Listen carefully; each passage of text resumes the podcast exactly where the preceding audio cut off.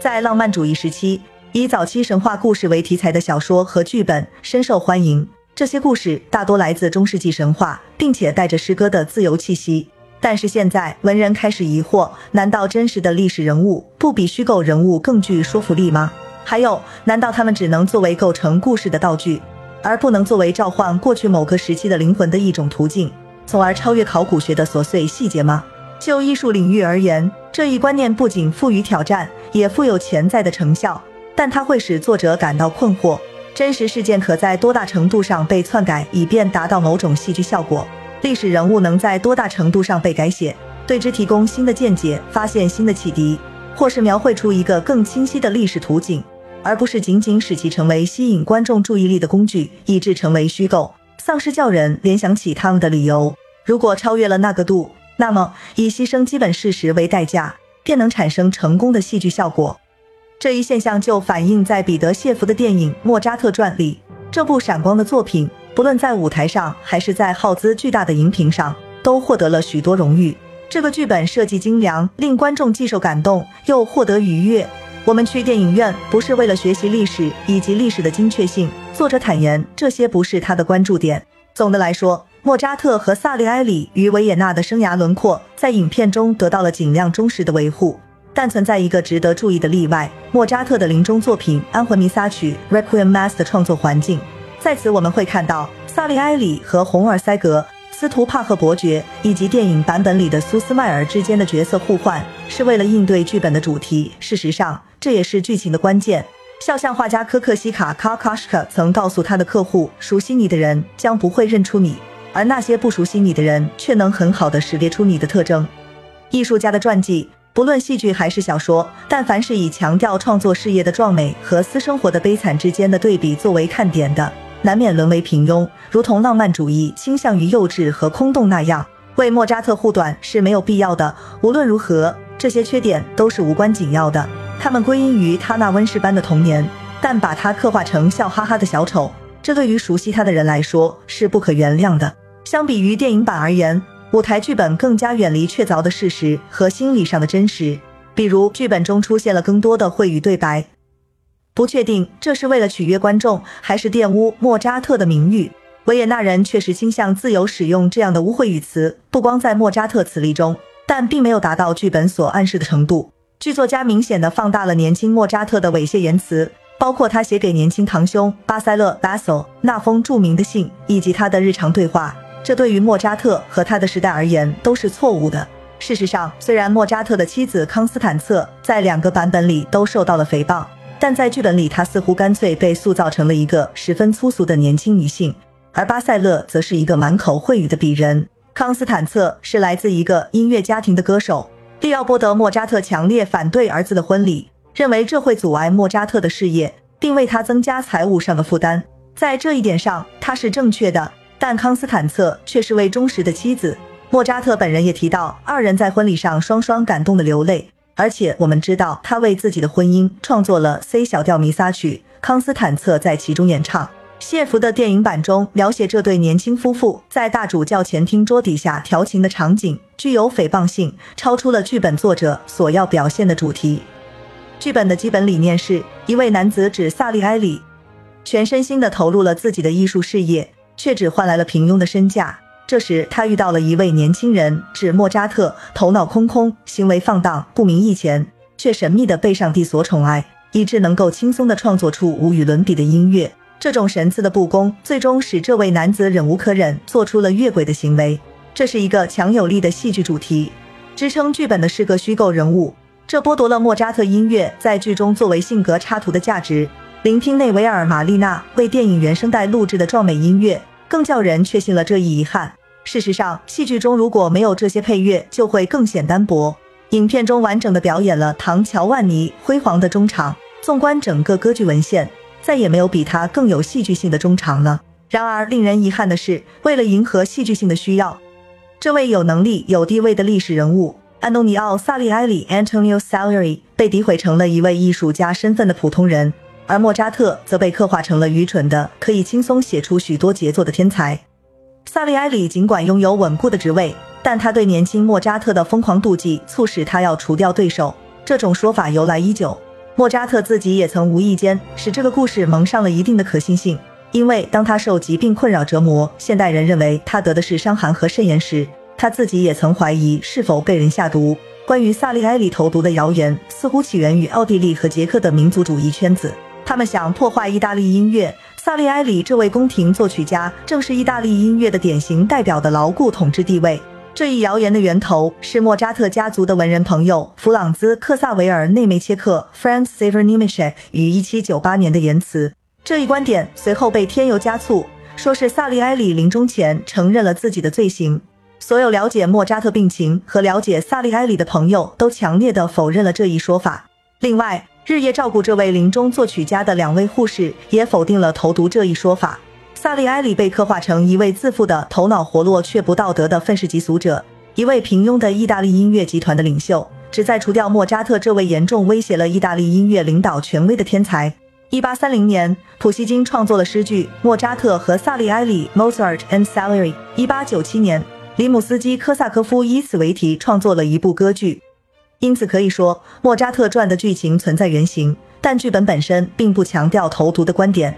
他把萨利埃里刻画成了一位心理杀手，晚年时深受谋杀莫扎特这一强烈欲望的记忆，以及莫扎特临终卧床时他如何想要令其速死的记忆场景所困扰。正是这里，事件的走向显得尤为重要。萨利埃里被设定为安魂曲的神秘委托人。而现实中的委托人是洪尔塞格斯图帕赫伯爵，他和萨利埃里一样，都想在莫扎特死后把这部作品归入自己名下。而且在电影里，他还替代了莫扎特的学生苏斯迈尔的角色。苏斯迈尔才是莫扎特在临终时聆听其口述该如何继续完成这部弥撒曲的人。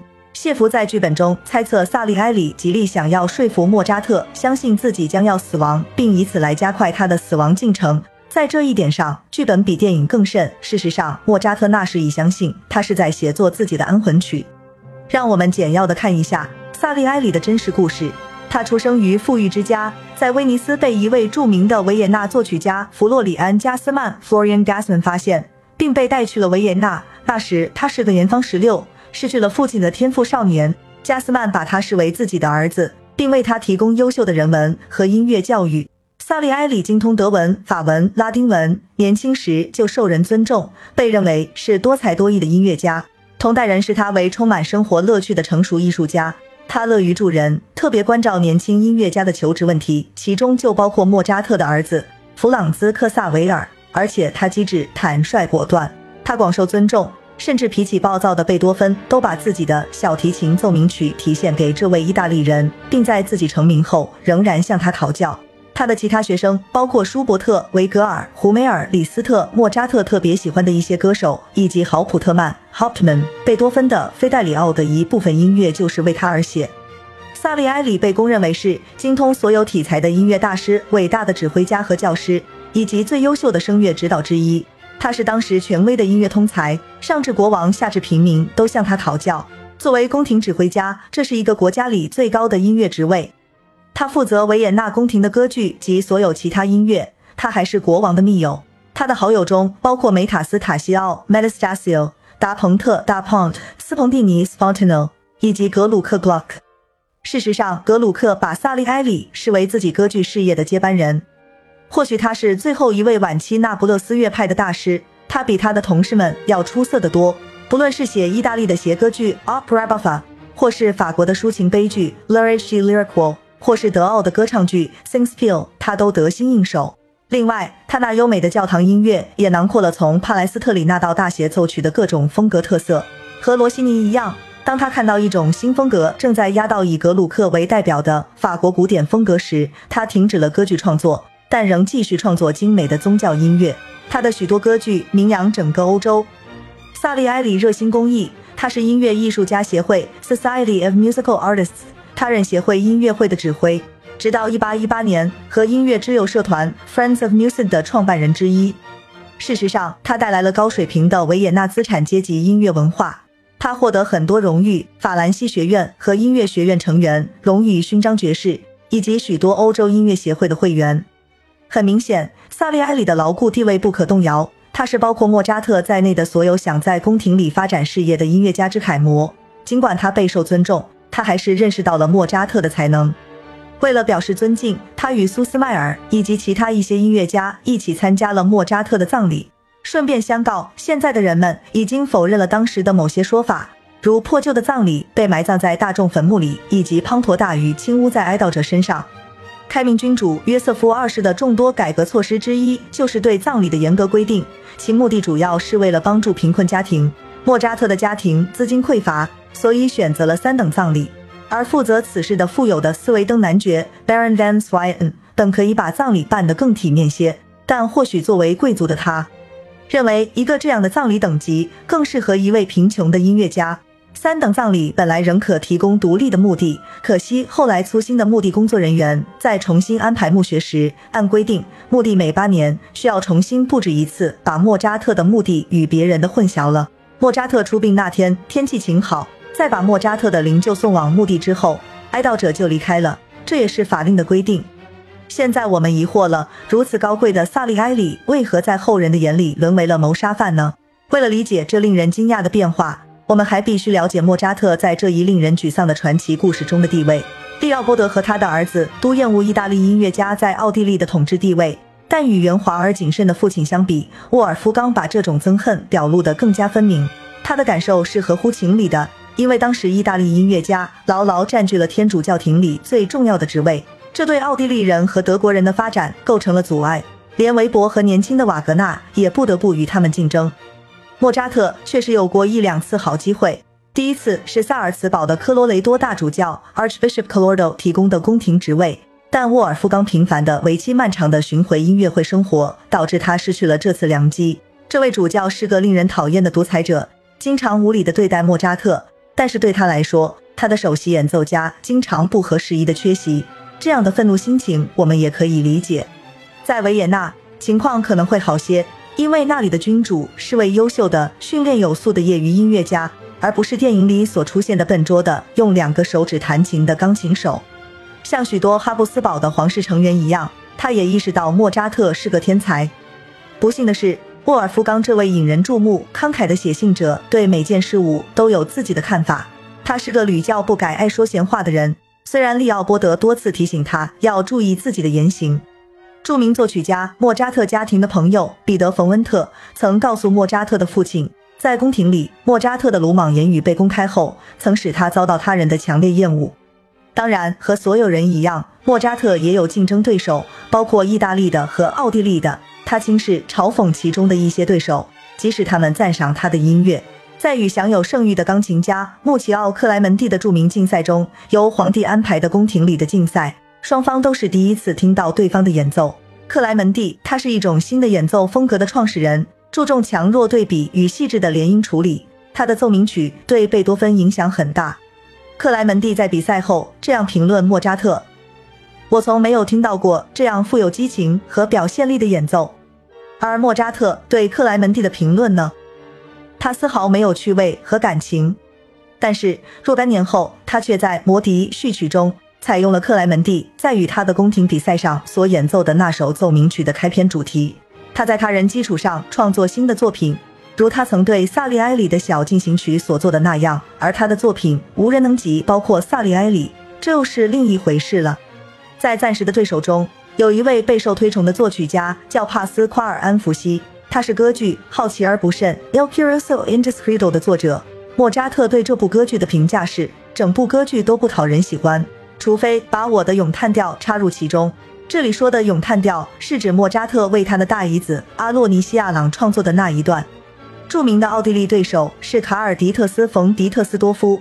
这位优秀的作曲家和演奏家，像韦伯和格鲁克那样，通过自身的努力而进入了贵族行列。深受国王的青睐，国王经常与他长时间的探讨音乐问题。有一次，国王问他如何评价有才干的莫扎特，他回答：“陛下，他可不仅是有才干而已，他是天才。”迪特斯多夫和莫扎特也是好朋友。但是，当迪特斯多夫的歌剧《医生和药剂师》（Doctor and Apothecary） 取得巨大成功，并取代了他的《费加罗的婚礼》的曲目位置时，年轻的莫扎特不禁沮丧之至。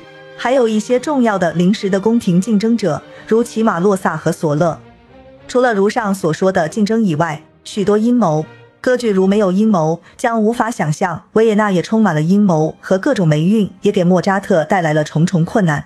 他必须连续几个月等待《费加罗的婚礼》的歌剧脚本，因为达蓬特在忙着创作其他脚本。当然，他是在为萨利埃里的歌剧创作脚本。不仅仅是萨利埃里，所有体面的音乐家都意识到这个活泼善变的年轻人不属于这个世界。一些参加《费加罗的婚礼》彩排的目击者讲述了动人的一幕。当时舞台和剧场上都同时爆发出喝彩声。唐乔万尼 （Don g i o v a n 虽然在布拉格获得成功，却没有在维也纳赢得喝彩。除了海顿这位莫扎特的赞赏者以及国王之外，其他人都不喜欢这部作品。他们还劝告莫扎特重新谱曲。他和达蓬特事后做了些修改，但莫扎特在世时终究没有等到这部伟大歌剧的成功。他于1788年被从曲目库中删除。我们可以根据上述内容。推测莫扎特在谋求一个好的宫廷职位的过程中所遭遇的艰辛。虽然国王真的赞赏莫扎特的音乐，但他意识到他的宫廷音乐师之间常为职位而勾心斗角，而且他必须出面干扰复杂的斗争。或许他极不情愿在这一混乱局面上再加入一位容易引发分歧的人物。仅凭莫扎特过人的音乐才能，便足以使纷争加剧。莫扎特的请愿和希望，仅仅换来一个报酬甚低的小职位。顺便提一句，在他申请宫廷副指挥一职时，他称首席指挥为优秀能干的萨利埃里。如果萨利埃里被判有罪的话，那我们最多只能在这里找到他的一点过错。虽然萨利埃里有着稳固的职位，也获得了巨大的成功，但这不能使他不对莫扎特这位年轻而难以置信的创作了一部又一部杰作，从而使他人的作品黯然失色的天才大师产生妒忌心理。或许他确实希望以牺牲莫扎特为代价来保护自己的地位，情况看起来似乎是这样。作为国王的首席音乐顾问，他或许可以克服国王所遇到的阻力，但我们不知道他是否尝试这么做，或者他只能被动的袖手旁观，或者他事实上反对这样的职位任命。我们所知道的仅仅是，不论迪特斯多夫甚或像考尼茨亲王这样有权势的大臣如何努力，他们都曾努力劝说国王重用莫扎特。最终都没有什么结果，但随着约瑟夫二世这位伟大博学的音乐庇护人的去世，莫扎特和他的父亲所热切追求的职位也灰飞烟灭了。利奥波德二世虽然保留了宫廷音乐机构，但这更多是出于一种贵族的义务。实际上，他不关心音乐。在他下令做出的众多改变中，就有一条是规划一座新的、需要配备大圆木桌以便打牌和下棋，这样就能熬到冗长的宣叙调结束的歌剧院。萨利埃里对这一状况非常不满，辞去了自己作为歌剧管理者的职位，但仍保留教堂音乐及宫廷音乐事务管理者的身份，因为他太出名了，他俨然已成为宫廷装点门面的必要依靠。从本质上说，莫扎特的悲剧是由于他无法获得合适的职位，一半是因为运气不好，一半是他的性格所致。他只得沦为一个自由职业的艺术家，而自由职业对当时的中欧作曲家来说是不可想象的。只有一些技艺精湛的旅行演奏者才能保持那样的工作状态。在自由企业制度鼎盛的英国，亨德尔确实在很大程度上达到了这样的独立性，并成为稳定的英国剧院经理人。但即便莫扎特也能获得这样的工作，他天生不善理财的缺点也将注定他的失败。康斯坦策也不是理财能手，他最后饱受怀孕和疾病的折磨。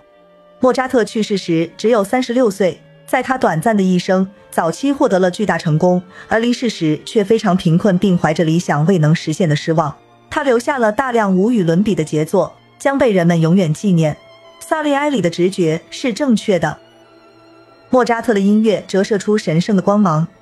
萨利埃里虽然一生顺利，获得很多荣誉，并受到了那些不相信投毒谣言的同事和高族们的尊重，但他死后却几乎被人们遗忘。令人遗憾的是。后人没有完整的研究他的大量作品。从某种程度上说，关于他的恶意谣言造成了人们对其音乐的忽视。《莫扎特传》这部电影，无论他是否为了娱乐观众，都对莫扎特和萨利埃里造成了不公的冒犯。他使广大观众对这两位作曲家长期怀抱着扭曲的看法。他那擅长把真相神秘化的作者所提供的是武断的心理解读，而非真正的灵魂评估。他把莫扎特刻画成一个粗鲁的小孩。而莫扎特成熟的艺术气质是无法存活于这样一个浅薄的人格之中。他拥有奇特的力量，可以把自己融入一种宁静的、不容置疑其完整性的精神世界里。哪怕是在忠于事实、再富有洞察力的传记，也无法解释这样的奇迹。最后要说的是，莫扎特传中有一些来路不明的混乱观点，这些观点与记载的事实严重敌伍，但他灵巧流畅，获得了电影制作方面的许多殊荣。谢弗在剧本前言中提到了一个观点：人们可以自由沉溺这种编撰的故事之中，而无需为扭曲历史付出代价。对于这一观点，可以用更早的一位剧作家本·琼森的一句话来反驳：人可以有把握犯错，却不能保证没有危险。好了，今天的节目就到这里了，我是 AI 主播小萌，感谢您的耐心陪伴。